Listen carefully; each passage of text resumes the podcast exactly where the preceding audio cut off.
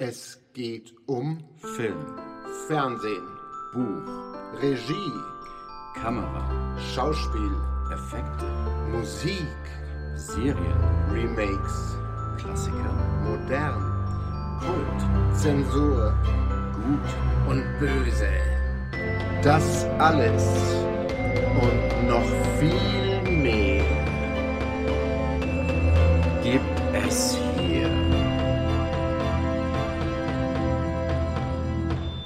mal anschauen. Hallo, hallo, ihr Lieben da draußen. Willkommen bei einer neuen Folge von Mal anschauen. Hallo zusammen. Heute geht es um ein, äh, wie wir finden, interessantes Thema, über das selten gesprochen wird und, oder auch geschrieben. Heute wollen wir ein bisschen sprechen über Schauspieler, die wirklich sehr gute Schauspieler sind, die auch in vielen, vielen guten Filmen waren und da auch immer sehr gut ankamen, die aber zumindest unserer Meinung nach nie so die großen Ultra-Superstars geworden sind, die überall in der Presse sind und die Werbung und sonst was. Also quasi die eigentlich Guten, die aber nicht so die Sterne am Himmel geworden sind.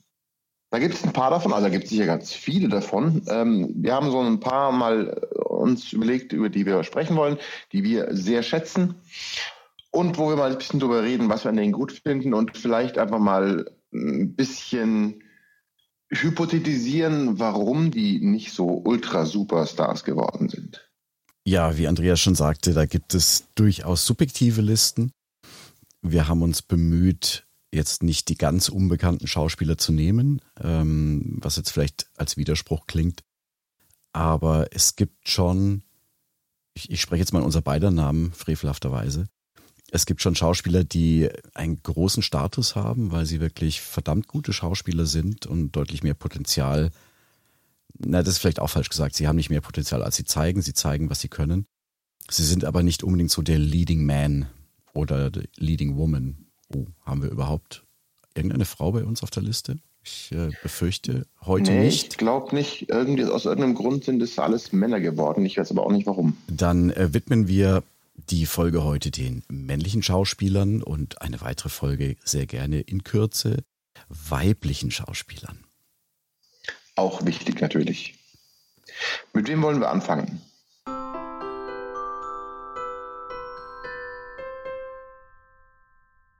Naja, ganz oben, mit ganz oben bei mir auf der Liste steht, äh, wie bei dir wahrscheinlich auch Gary Oldman, der oh, ja. ein brillanter britischer Schauspieler ist. Der ist jetzt auch schon ein bisschen in die Jahre gekommen. Nichtsdestotrotz ist er, er war nie besser. Naja, ist, auch das ist wieder falsch zu sagen. Er hat eine sehr konsequente Art und Weise, gut zu sein. Egal welche Rolle du ihm hinschmeißt. Ich weiß nicht, was oh, deine ja. erste Berührung mit ihm war. Ich glaube, bei mir war es entweder JFK oder Leon der Profi. Ähm, ich war dann JFK, das weiß ich gar nicht mehr. Äh, war Leon der Profi vor äh, Bram Stokers Dracula? Ähm, lustigerweise danach. Und ich hätte schwören können, dass Leon der Profi sein erster bekannter Film war. Also ich, ich, das erste, der erste Film, wo ich mir den Namen damals, glaube ich, gemerkt hatte, war Bram Stokers Dracula. Ja. Glaube ich. Da war einfach natürlich phänomenal. Ich meine, das ist ja Wahnsinn. Ich bekomme es leider nicht mehr ganz zusammen. Also ich habe natürlich jetzt mal ein bisschen hier geschaut äh, auf die Filmografie, weil, wie wir gerade gemerkt haben, die Jahreszahlen schwimmen da so ein wenig. Der erste große Film, der wirklich ein weites Publikum erreicht hat, war JFK. Da hatte Lee Harvey Oswald gespielt. Ähm, war noch nicht die Riesenrolle, aber wie sich ein Muster durchzieht, er ist derjenige mit den, naja, ich gehe mal die Liste mal weiter durch. JFK war auf jeden Fall der erste, das war 91.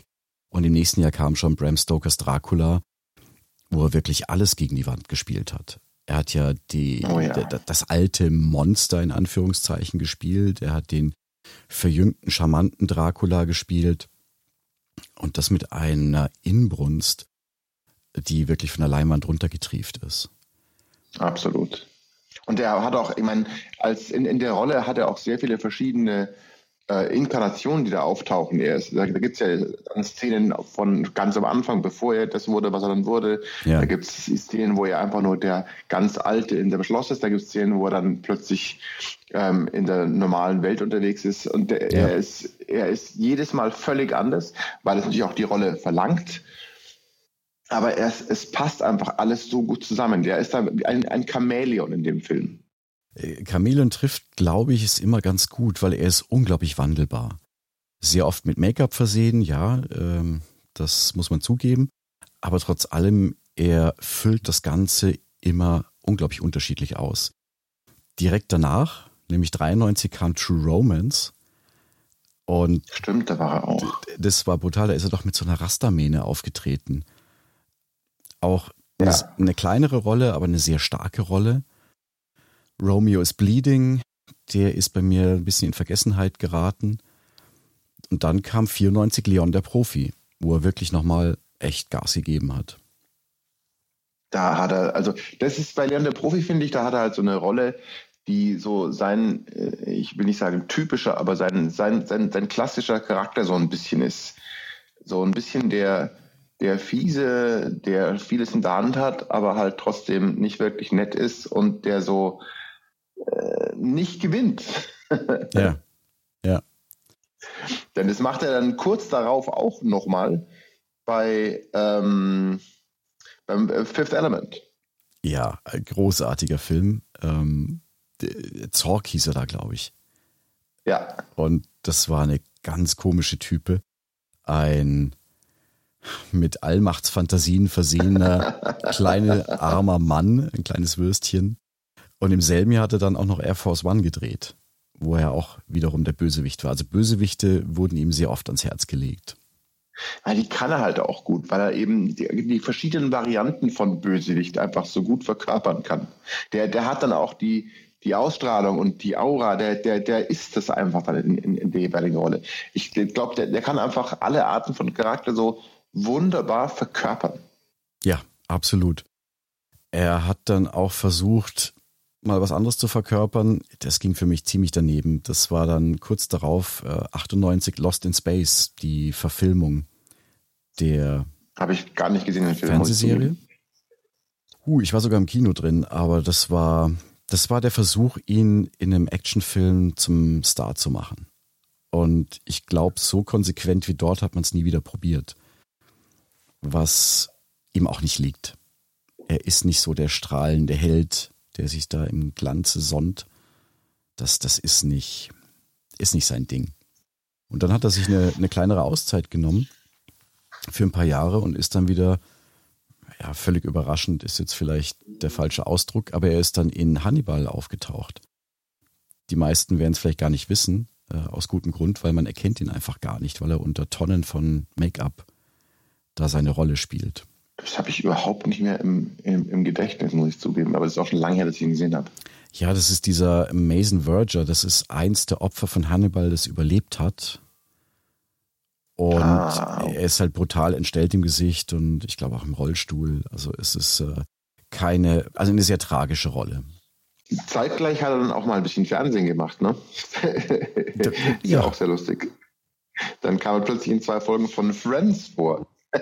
In Friends? Das ist in Friends, ja, der spielt einen, ist bloß in zwei Folgen, das ist nur, nur ein kleiner Charakter, aber ich meine, Friends war dann doch einer der größten Comedy- oder, oder Rom-Com-Soaps, die es jemals gab. Ja. Und ähm, da ist er in zwei Folgen auch dabei. Aber gut, in Friends hat ja auch äh, Bruce Willis mal mitgespielt. Ein bisschen. Also Friends war so, war so schon ein bisschen, glaube ich, wir sollten mal eine Folge über Friends machen. Nee, nicht wirklich. Ach, warum ähm, nicht? Wo einfach eine, eine, Menge gute Schauspieler mal so ein bisschen äh, nicht Cameos haben, sondern schon Charaktere, aber halt ja. nur so ein bisschen. Ja. Ja, ich glaube, Brad Pitt wird auch mal dabei, klar, wegen Jennifer Aniston. Tom Selleck hat mitgespielt. Also es waren schon so ja, einige, genau, die ja, sich die Klinke in die Hand gegeben haben. das ist schon sehr lustig. Ja, und dann hat, hat Gary Oldman ja wohl den Jackpot, glaube ich, geknackt, oder? Würde ich sagen, direkt danach. Dann hat er nämlich die Rolle von Sirius Black in den Harry ja. Potter Filmen bekommen. Da war er dann halt doch ein Guter. Ja. Kein Bösewicht, wie so oft davor. Aber halt auch ein Guter, von dem man am Anfang gar nicht so genau weiß, wenn man die Bücher nicht gelesen hat. Aha. und der der äh, halt nicht so der Strahle-Gute ist, irgendwie, zumindest am Anfang. Leider ist er da halt nicht wahnsinnig lang drin geblieben, ja. weil der Charakter halt nicht wahnsinnig lang und oft vorkommt. Schade. Ja, aber immerhin hat er in mehreren Teilen mitgespielt. Das ist ja schon mal nicht verkehrt. Ist schon mal was, ja, stimmt. und dann ging es so ein bisschen in die Altherrenriege rein. Also ab dem Zeitpunkt kam dann eher so die gediegeneren Rollen. So fühlt sich für mich zumindest an. Hat er den Commissioner Gordon da noch gespielt? Der, den Gordon, gut, dass du den erwähnst, den würde ich jetzt nicht als gediegene Rolle bezeichnen. Das ist halt ein klassischer Nebencharakter. Also halt nicht die Hauptrolle, also ein klassischer Nebencharakter, der, der ja. aber schon, ich meine, das ist ja kein, kein alter Mann, wie äh, ein anderer äh, Charakter, den wir, äh, Schauspieler, über den wir nachher sprechen werden, äh, das inzwischen andauernd hat, aber halt schon einfach die, die Nebenfigur ein bisschen. Und Gordon mhm. ist eine sehr wichtige Nebenfigur, natürlich, ja. aber ist halt nicht Bruce Wayne. Das ist richtig. Und jetzt wird es in meiner Erinnerung ein bisschen dünn. Was kam denn noch so Großes? Er hat dann eine Menge Kleinzeug gemacht, er hat eine Menge Stimmensachen gemacht in Videospielen oder auch in, in, in äh, animierten Filmen.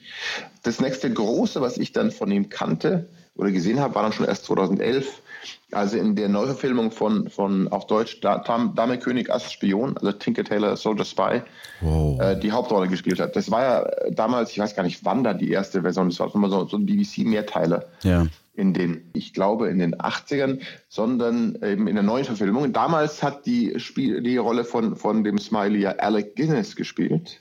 Ach, Obi-Wan Kenobi. Ja, einer der mm. ganz, ganz, ja genau, einer der ganz, ganz großen Schauspieler. Einer, über den wir heute nicht reden, weil der ist damals einer der ganz großen geworden. Ja. Der hat damals den äh, Smiley gespielt und eben in der Neuverfilmung von, ich glaube, 2000 11 oder so, war das eben Gary Oldman. Und das ist ähm, kein Mehrteiler im Fernsehen, sondern halt einfach ein langer Film, der auch wirklich, also meiner Meinung nach genauso gut ist, mindestens wie die damalige Filmung, auch mit sehr vielen anderen Stars, die mitspielen unter anderem in einer kleinen Rolle Benedict Cumberbatch, der heutzutage einer der größten Schauspieler der Welt ist.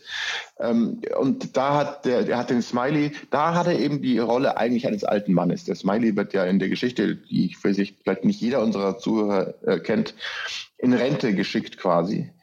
Und der ist dann schon eigentlich ein alter Mann, den spielt er aber auch so großartig. Ja. Also unglaublich.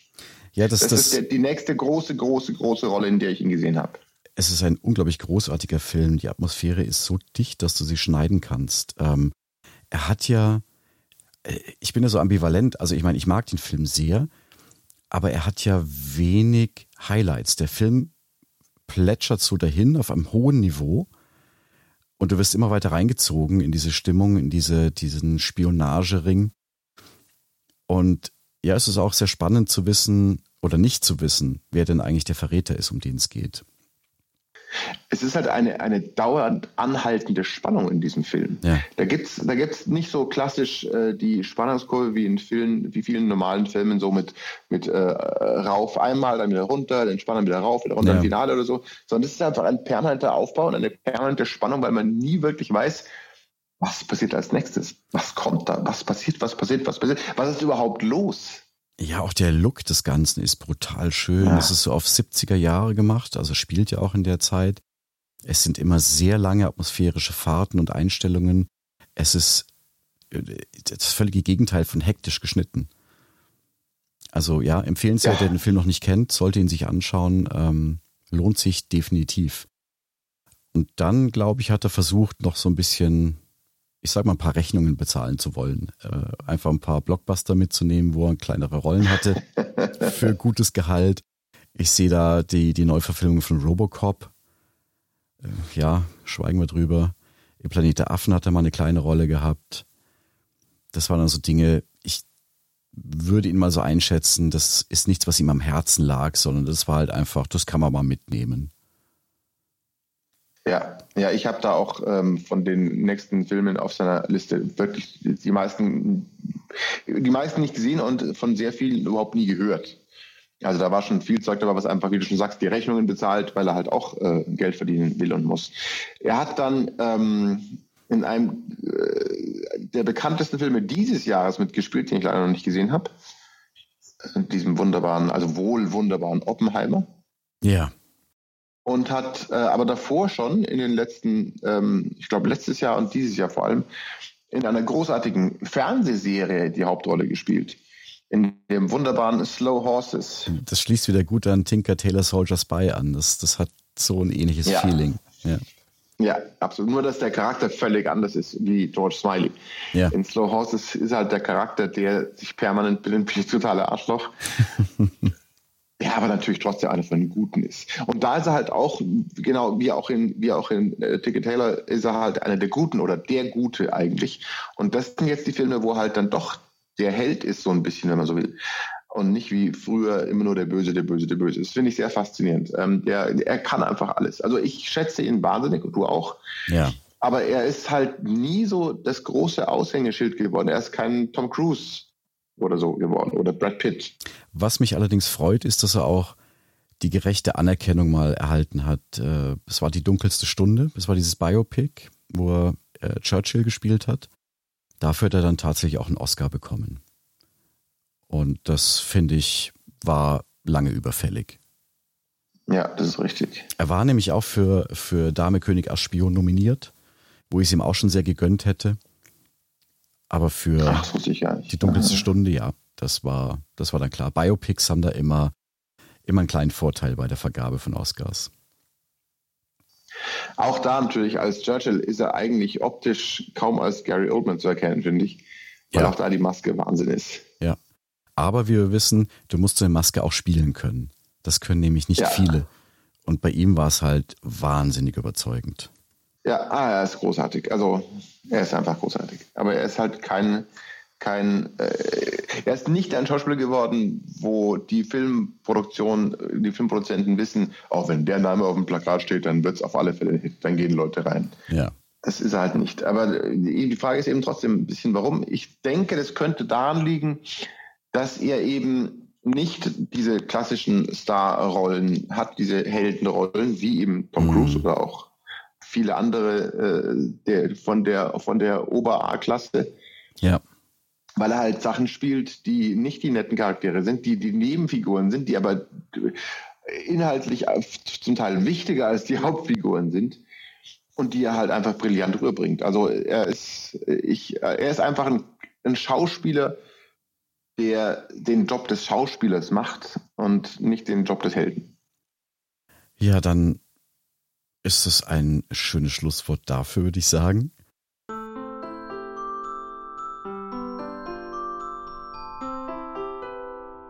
Ich hätte noch jemanden anderen, der, der ihm gar nicht so unähnlich ist. Die verbindet doch äh, an manchen Stellen in ihrer Karriere etwas und das wäre der gute Alan Rickman, der leider schon von uns gegangen ist. Ah, Ja, der gute, gute Alan Rickman, der auch ganz phänomenal ist natürlich. Auch ein britischer Schauspieler, klassisch, also der hat wirklich die komplette klassische Schiene durch. Der war an der Royal Academy of Dramatic Arts, hat dann bei der Royal Shakespeare Company gespielt, hat dann kleinere Rollen auch im Fernsehen gehabt und dann hatte er einen mega Durchbruch mit einem nicht britischen Film. Nämlich. Ja, Die Hard, stirb langsam. Als Ja. Bösewicht. Und er hat brilliert. Er hat brilliert. Bis auf eine kleine Szene in dem Film, wo er versucht, Deutsch zu sprechen und sagt, schieß dem Fenster. Da, da zerreißt Ja, ja, mich dann stimmt. jedes Mal. Ähm, aber ja, ähm, er Aber da, also als, als Hans Gruber ist er halt unglaublich brillant einfach, weil er auch da, der, der Hans Gruber, der Bösewicht, ist ja im Prinzip auch äh, in der Geschichte eine, eine Art Schauspieler, weil er ja selber auch andauernd hm, sich wieder anders gibt und anders darstellt den Leuten gegenüber, die er von irgendwas überzeugen will. Und äh, als Schauspieler jemand zu spielen, der sich benimmt wie ein Schauspieler im echten Leben, ja. ist halt, ist halt Wahnsinn. Und das muss man halt wirklich einfach können. Ja, der Rolle auch viel Leben eingehaucht. Ähm, was man lesen kann, ist, dass er auch viele Dinge mit beeinflusst hat, wie es dann im Endeffekt im Film geworden ist. Und dieser, also man kannte in den 80ern waren so die typischen Bösewichte, die hast du immer auf eine Meile weit weg gerochen. Ja, die sahen immer gleich aus, die haben sich immer gleich verhalten. Und er war so dieser distinguierte britische Gentleman, der einfach einen großen Heist plant. Und das, was ihm halt im Weg steht, das wird halt sachlich kühl abgehandelt. Und das hat er ja also großartig. brutal gut. Der nächste Film, glaube ich, in dem ich, ich ihn dann in Erinnerung habe, ein Film, den ich nicht wahnsinnig gut fand, aber wo er wahnsinnig gut ist, ist äh, die Robin Hood-Verfilmung. Ja, also er hat den Film gerettet, würde ich sagen. ja, ja, genau. Und in einem Interview habe ich mal gelesen, es war ihm sehr bewusst, dass das Drehbuch nicht das Beste ist. Und klar, wenn du einen Robin Hood hast, der mit breitem amerikanischem Akzent spricht, ist das natürlich jetzt auch nicht das Tollste. Kevin Costner konnte den britischen Akzent einfach nicht oder es war der Produktion egal. Und die Rolle des Sheriff of Nottingham, die er gespielt hat, die hat er so campy angelegt, aber genau auf den Punkt. Also so wirklich bewusst trashig, cool. Und die meisten Dialoge stammen tatsächlich aus seiner eigenen Feder, weil im Drehbuch die Dialoge nicht gut genug waren. Ähm, er hatte halt dann eine gute Idee, glaube ich, wie sich so ein Charakter ausdrückt. Das auch, ja. es gab doch diese eine Szene, wo er sagt, äh, schneid ihm das Messer raus mit einem Löffel. Wieso mit einem Löffel und nicht mit einem Messer? Ja, weil es mir weh tut. Ich kann den Dialog, weiß ich nicht mehr exakt. Aber es war, oder eine, eine klassische Zeile, wo er gesagt hat, let's call off Christmas. Also es sind schon sehr schöne Momente und wie ich schon sagte, er rettet den Film auf jeden Fall. Aber ich meine, der Film ist trotzdem kein brillanter Film, aber wenn man sich anschaut, wenn er als sehenswert klassifizieren will, dann eigentlich nur wegen Alan Rickman. Ja. Danach hat er schon eine Menge Sachen gemacht, aber nichts über für ein paar Jahre, wo ich ihn damals äh, in den 90ern wirklich wahrgenommen habe. Aber es gab auch eine Menge Filme dabei, die ich mir einfach nicht angeschaut habe, muss ich leider zugeben. Hm. Der nächste, wo ich ihn dann mit Begeisterung gesehen habe, war 99, äh, war Galaxy Quest. Ja, 99 war sein Comedy-Jahr. Galaxy Quest und Dogma hat er beide gemacht im gleichen Jahr. Ach, in Dogma ist er auch drin, richtig, ja. das habe ich ganz vergessen. Ja. Ahaha. Dogma auch schön, aber Galaxy Quest ist halt, äh, das ist so auch so ein Film, der damals bei vielen Leuten einfach äh, unten durchgerutscht ist. Glaube ich, mhm. bei vielen Leuten, mit denen man, wenn man den mal irgendwann erwähnt, so, was für ein Film, Galaxy Quest, ja? mhm der aber eigentlich so ein Ultra-Klassiker ist, weil der halt wirklich, wirklich sehr gut und sehr lustig ist. Ja, äh, habe ich geliebt im Kino. Muss ich mir mal tatsächlich wieder anschauen, ist schon wieder zu lange her. Aber die, die Prämisse des Films war schon sehr, sehr kurios und sie haben echt jedes Gag-Potenzial ausgereizt. ja, genau. Ja, und dann ist wieder das, was, was ihr mit äh, Gary Oldman verbindet. ja, der große Hauptgewinn, hurra! Was ist jetzt los? Bei der Harry Potter Serie. Ja, genau. Ähm, hatte dann äh, Professor Snape gespielt und das ist die Rolle, mit der am meisten in Verbindung gebracht wird. Heutzutage, ja, weil es einfach durch die äh, bekanntesten, eine der bekanntesten Filmserien der Welt ist quasi. Ja. Und da hat er halt einen der wichtigsten Charaktere gespielt. Zwar auch eine Nebenfigur, aber halt eine, die permanent vorkommt und ja. permanent eine Rolle spielt. Ja. Für mich war aber in der Zeit tatsächlich wichtiger, das war eigentlich ein kleiner britischer Ensemblefilm, ist aber zum Weihnachtsklassiker geworden und zwar tatsächlich Liebe. Ah, Love Actually, glaube ich, oder? Genau. genau. Und das ist auch wirklich ein wunderschöner Film. Und da spielt er einfach mal eine ganz normale Rolle. Es sind ja alles so Everyday People in dem Film. Mal abgesehen von Bill Nighy, der diesen alter, alternden, abgehalfterten Rockstar spielt. Großartig. Äh, wunderschöner Film. Ja. ja, das ist auch ein Klassiker geworden, allerdings nur bei Leuten, die so Filme mögen. Was er, was er auch gemacht hat, ähm, so zwischen den Harry Potter-Filmen, was ich sehr faszinierend finde, ist ähm, eine reine, eine reine Synchro-Rolle. Er hat ja in, in diversen Synchro-Sachen nur die Stimme gemacht. Okay. Und da gab es ja dann 2005 diese Neuverfilmung von Per Anhalter durch die Galaxis. Oh. Hitchhiker's Guide to the Galaxy, wo es ja diese großartige BBC-Serie gibt, aus den 80ern auch, glaube ich, ja. die wirklich also natürlich optisch für heutzutage nicht mehr so wahnsinnig gut ist, aber für damals war das bahnbrechend mit. Ja. Und in der großartigen VC-Serie, die Neuverfilmung von 2005 ist nett, aber nicht ganz so brillant aus vielen, vielen Gründen. Und da äh, ist er doch die Stimme von Marvin, von diesem super, super, super mächtigen, also eigentlich mächtigen äh, Roboter, Mhm. Der ein, wie sagt man so schön, ich habe ein Gehirn von der Größe eines Planeten oder sowas, der aber leider depressiv ist. Ah, Marvin, wie the willst du denn- Paranoid Android, ja. Wie willst du denn einen depressiven Roboter synchronisieren? Und das ist nicht so einfach. Und das macht er so unglaublich gut, finde ich. Ja, ja, absolut. Absolut. Ja, dann, viel wird ja nicht mehr kommen, weil er ist ja schon vor ein paar Jahren verstorben, aber Sweeney Todd war auch noch so ein Highlight, was er, Ja. glaube ich, sehr gerne gespielt hat. Der teuflische Barbier aus der Fleet Street, ja, genau.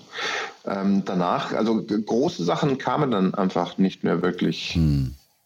bevor er dann leider gestorben ist. Ja, schätzungsweise war dann vielleicht schon die Krankheit im Vordergrund und mit den Potter-Filmen wird er erstmal genug verdient haben, um sich auch ein bisschen Ruhe zu gönnen.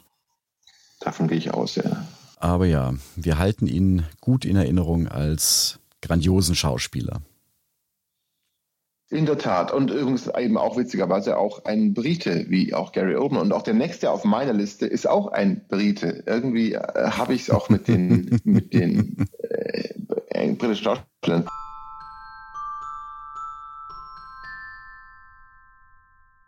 Der nächste, den ich auf der Liste habe für die großartigen Schauspieler, die aber nicht die Ultrastars geworden sind, Ja. wäre ähm, der wunderbare Michael Caine.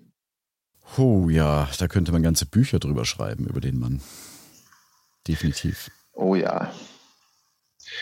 Wobei, ähm, der, der ist, der ist äh, so ein Beispiel, finde ich, von einem Schauspieler, der ähm, schon eine Zeit lang mal wirklich ein großer, großer Star war. Ja. Also der war dann schon, schon für ein paar Jahre, war er einer der ganz großen Bekannten. Ja. Das äh, nehmen allerdings wir in unserer Generation vielleicht gar nicht mehr so ganz wahr, weil es halt in den, ich glaube wahrscheinlich 60ern oder so war, 60er, 70er Wo er so. Ja. so, so ein paar Jahre wirklich Ultra-Hits gehabt hat und plötzlich wahnsinnig bekannt war äh, in, in äh, UK und, und USA vor allem.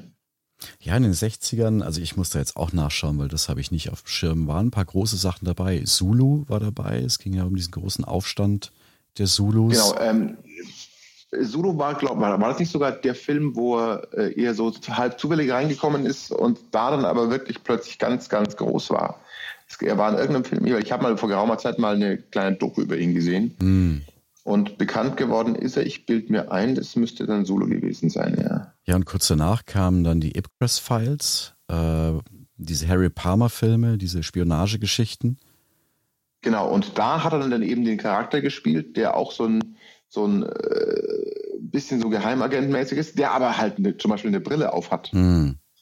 Und das war damals ja absolut ähm, noch nie zuvor gesehen, dass der Held eines Films, und vor allem so mit, mit Spionage und gefährlich und ein bisschen Action, dass er eine Brille auf hat. Ja. Es war damals ein ziemlicher, ziemlich bahnbrechendes Ding im Prinzip. Ich meine, 65 halt. Ja. Und ähm, damit ist er dann wirklich sehr in der Presse gewesen und ein sehr bekannter Name und äh, wurde, wurde überall wahrgenommen. Das war wahrscheinlich eigentlich eine Phase, wo er mit am bekanntesten war.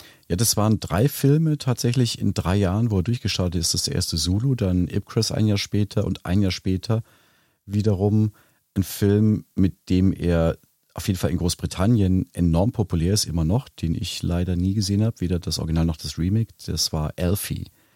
Auf Deutsch hieß der Der Verführer lässt schön grüßen. Ach, richtiger Alfie. Großartige Musik. Das auf jeden Fall, ja. Und das war alles in drei Jahren, diese drei Filme. Also es war, da war er dann einfach drin, ja.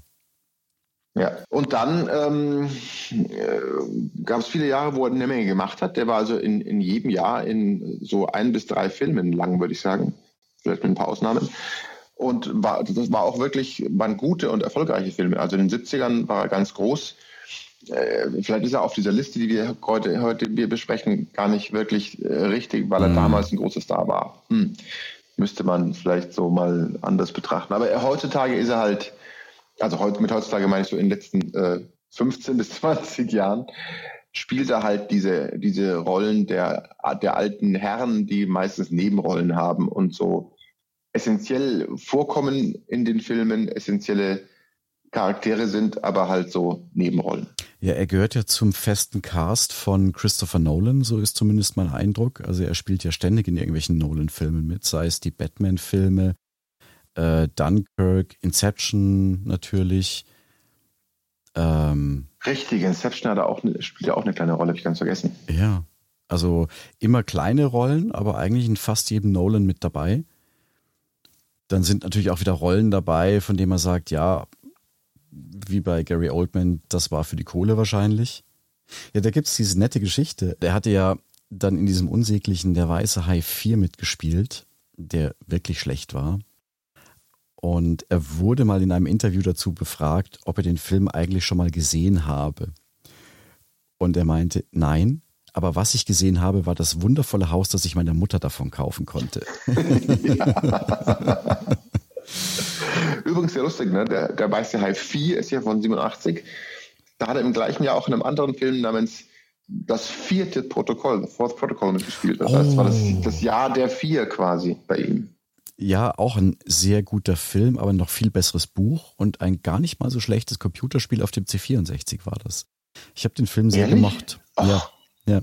Das Spiel habe ich nie gespielt, Menno. Es war ein reines Recherchespiel. Du musstest Informationen zusammentragen, dann den versuchen, den russischen Schläfer zu enttarnen. Ähm, das Buch war brillant. John Forsyth war es, glaube ich, wenn ich das richtig ah, im Kopf richtig, habe. ja. Ja, ja. Und äh, er in der Hauptrolle mal wieder als Spionjäger oder im, im Spionagemilieu. Und die zweite Hauptrolle war Pierce Brosnan, damals noch auf der falschen Seite des Spionagemilieus. Sehr schöner Film, ja.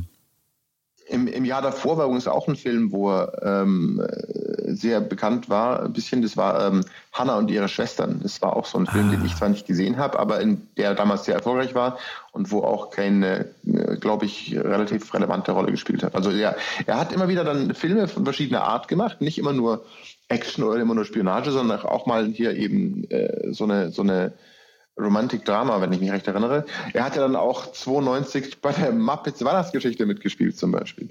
Also er macht einfach so auch ein bisschen, bisschen alles, aber ähm, viele Filme, die jetzt nicht Weltklasse sind, aber die trotzdem ganz gut sind und die man auch so mitkriegt.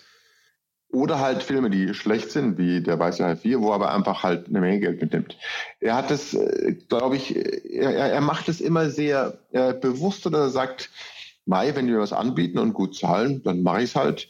Wenn es äh, kein Erfolg wird, ich habe mein Geld bekommen und kann dafür was anderes wieder machen, was ich interessant finde, wo ich weniger Geld bekomme. Der, der macht auch den Schauspieler um das, äh, weil er gerne schauspielt, aber halt auch gern, weil er gerne Geld verdient. Aha. Ja, es gibt noch einen kleinen Film aus der Zeit, Noises Off, der mir nie was sagte. Felix hatte mir mal eine DVD geschenkt von dem Film. Und es ist eine unglaublich starke Comedy über so eine Theatergruppe, ah. bei der es echt ziemlich schlecht läuft. War, war sehr schön anzusehen. Und ah. wie ich gerade mit Erschrecken sehe, was ich auch nicht wusste und was ich auch gerne verdrängen würde, dass er mal in einem Steven Seagal-Film mitgespielt hat. Auf brennendem Eis. also das muss wirklich die nackte, äh, die nackte Kohle gewesen sein, die ihn überzeugt hat. Ja, ein, einer äh, seiner äh, meiner Meinung nach besten, sehr frühen Filme übrigens, das ist auch ein sehr lustiger kleiner Fakt, ist ja äh, Get Carter. Das mm. war ja noch, der war ja, ich weiß gar nicht mehr, wann der war. Ähm, äh, keine Ahnung, irgendwann in den 60ern oder frühen 70ern, glaube ich. Ganz großartiger Film, den ich auch wirklich sehr schätze. Von 71 ist der, genau. Auf Deutsch, Jack rechnet ab, na gut. Mm. Ähm, äh, und wenn er das ist, doch, ich glaube schon. Und der wurde ja auch mal neu verfilmt. Da gab es ja ein Remake, das auch nicht wirklich gut ist. äh, mit, ich glaube, Sylvester Stallone. Ja. Da spielt aber Michael Caine auch eine kleine Nebenrolle. Ja, das ist und schön. Da ist er also, da ist er also in einem Remake von einem seiner bekanntesten oder bekannteren Filme auch wieder aufgetaucht. Der war dann auch nicht wirklich sehr gut, aber er hat halt Geld verdient damit. Fair enough. Er war sich ja dann auch für nichts zu schade. Äh, ich kann mich noch erinnern, wie ich mich weggeschmissen habe, als ich ihn in Austin Powers gesehen habe. Im zweiten Teil war das, glaube ich. als äh, Austin Powers Vater Nigel Powers. Ah, richtig, ja, genau. Oder auch Miss Undercover mit Sandra Bullock, ähm, diese Schönheitsmisswahl, wo er dann auch mitgespielt hat. Aber er hat auch komödiantisches Talent, er kriegt es gut hin. Also dem kannst du auch hinschmeißen, was du willst, der kann das halt einfach. Ja. Ja, und dann kam eben die neue Jahre, wie du schon vorhin erwähnt hast, äh, Nolan, die Zeit, äh, eben die, also bei den Batman-Filmen ist er halt der, der großartige Alfred, den er auch wirklich, wirklich gut spielt. Und dann halt in den, in den Nullerjahren eine Menge andere gute Filme, wie, wie Children of Men oder, oder Prestige, die erfolgreich waren, die wirklich gut sind, wo halt überall so Nebenrollen gespielt hat, aber halt immer sehr gut. Ja, The Prestige ist für mich immer noch einer der Filme, die viele gar nicht auf dem Schirm haben. Ich finde den großartig, von der Stimmung, von der Auflösung her. Sehr schönes ja. Stück. Ja, und was macht er heutzutage? Ich meine, vor zehn Jahren bei Interstellar, dann bei, bei Kingsman spielt er eine Rolle mm. und bei äh, die Unfassbaren, eben wie du schon gesagt hast, bei, bei Dunkirk ist er mit dabei, bei Tenet war er mit dabei. Genau, also er, er hat halt dann wirklich eine Menge gute Filme gemacht mit, mit Nebenrollen, ähm, meistens aber halt einfach großartige Rollen in, in, großartigen Filmen. Er ist halt nicht der Superstar, der in den 60ern mal ein paar Jahre war vielleicht, aber er hält sich einfach fantastisch. Deswegen ist er doch vielleicht zu Recht auf der Liste. Man darf jetzt auch nicht vergessen, dass er jetzt dieses Jahr 90 geworden ist. Das ist halt auch ein Alter, in dem du jetzt nicht mehr so viel spielst. Okay, Clint Eastwood führt immer noch Regie mit über 90. Auch respektabel. Ähm, aber ich glaube, man, man versteht, wenn Michael Caine jetzt einfach dann sagt, ja, ähm, passt dann auch. Er hat ja auch zwei Oscars in seiner Karriere gewonnen, was er verdient hat was ja, für absolut. Hannah und ihre Schwestern war eben der eine. Stimmt, genau damals, ja. Und das andere war der stille Amerikaner. Ähm, muss ich jetzt auch gestehen. Nein, dafür war nur nominiert. Gotteswerk und Teufelsbeitrag war noch der zweite. Also er hat ein unglaublich breites Schaffen, eine wahnsinnige Bandbreite in seinem Werk. Und ein Film mit Michael Caine kann man sich eigentlich immer, aus, äh, immer anschauen. Mit Ausnahme von der Weiße Hai. Auch wenn der Film vielleicht nicht gut ist, Michael Caine ist gut. Er ist immer brillant. Ja, damit haben wir doch jetzt drei große Herren der Schauspielkunst einmal abgefeiert, gebührend abgefeiert. Alles Briten, wie gesagt, was ich sehr lustig finde. Wir müssen vielleicht nochmal eine Folge machen über Amerikaner. Und auch noch ein paar weibliche Schauspielerinnen und äh, vielleicht auch, weiß nicht, ein paar deutsche, französische. Ich glaube, wir finden noch ein paar. Wir könnten das einfach mal als wiederkehrendes Thema festhalten. Ja, das sollten wir tun. Ich hoffe, euch hat's gefallen. Wir fanden es auch wieder interessant, obwohl wir das meiste ja schon wussten, aber das kommen doch immer wieder ein paar Details hoch, wo du sagst, ah, cool, das ist jetzt neu für mich. Also auch, auch für uns sind Sachen neu, die wir uns gegenseitig erzählen oder auch die wir, während wir reden, plötzlich entdecken oder die uns dann einfach einfallen. Es ist wirklich faszinierend. Es gibt so viele Details, die man einfach nicht weiß. Und das reimt sich auch noch. Und was sich reimt, ist gut, bekannterweise. Ich wollte jetzt gerade einen Schlussreim machen mit der Abmoderation, aber ich glaube, dazu bin ich noch nicht fit genug. Deswegen hinterlasst uns einfach Feedback auf den Social Media Kanälen, auf den Plattformen eurer Wahl, wo wir vertreten sind, mit mal anschauen. Und sonst würde ich sagen, hören wir uns. Wir sehen uns ja nicht, aber wir hören uns bei der nächsten Folge wieder. Bei der nächsten Folge, genau. Macht's gut, bis dahin. Ciao, ciao. Bis dann, ciao.